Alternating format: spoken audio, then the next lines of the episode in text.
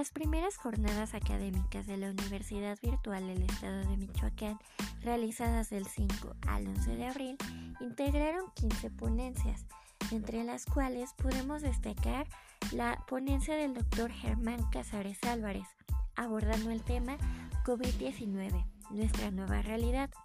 donde se expone que la enfermedad del COVID causada por el virus del SARS-CoV-2 es una enfermedad nueva, transmitible por fluidos y que causa síntomas diversos como tos, fiebre, cansancio, molestias, dolor físico, incluso dificultad para respirar haciendo énfasis en la necesidad de la correlación clínica con las pruebas diagnósticas, se presenta el algoritmo de diagnóstico, que permite ubicar el estado de salud de un paciente y si éste requiere o no ser referenciado a una atención hospitalaria. Este algoritmo se basa en la medición de la saturación, la cual debe encontrarse por arriba del 90% de la demanda de oxígeno. De lo contrario, es necesario una intervención hospitalaria. Durante el estudio del virus se requiere identificar grupos de riesgo, ya que estos son los que tienen una mayor probabilidad de presentar la forma grave de la enfermedad, y su identificación permite una actuación oportuna. El doctor Casares presenta un par de casos clínicos donde se expone el manejo del COVID y sus secuelas,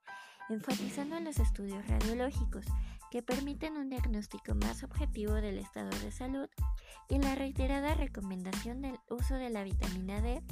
como coadyuvante para hacer más llevadera la enfermedad. Por otro lado, la doctora Alejandra Truc León, en su ponencia El poder de la risa en el cuerpo, habla sobre la risa como un medio para mejorar la salud de las personas. Esta acción libera neurotransmisores como la serotonina, dopamina y oxitocina y proporciona beneficios como la, eliminación del estrés, además de que el gesto de la risa permite que exista una extensión de cervicales y lumbares que mejora el tono muscular y la condición física en general. Una risa prolongada de hasta 8 minutos, además de las mejoras neurológicas y musculares, permite la activación del diafragma, mejorando la salud intestinal, siendo un aliado en el alivio de ansiedad, depresión y dolores físicos. La risa, al ser una acción que requiere de la activación de 400 músculos del cuerpo y 12 músculos de la cara, genera la tonificación necesaria que permite el retraso del envejecimiento, y evita que se marquen gestos faciales. Existen dos técnicas que manejan la risa como una forma de terapia. La risoterapia, basada en el uso de chistes y disfraces, y el yoga de la risa,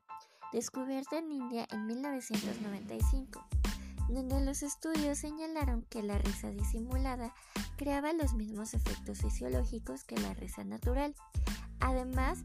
de ser combinada con ejercicios aeróbicos y respiraciones profundas,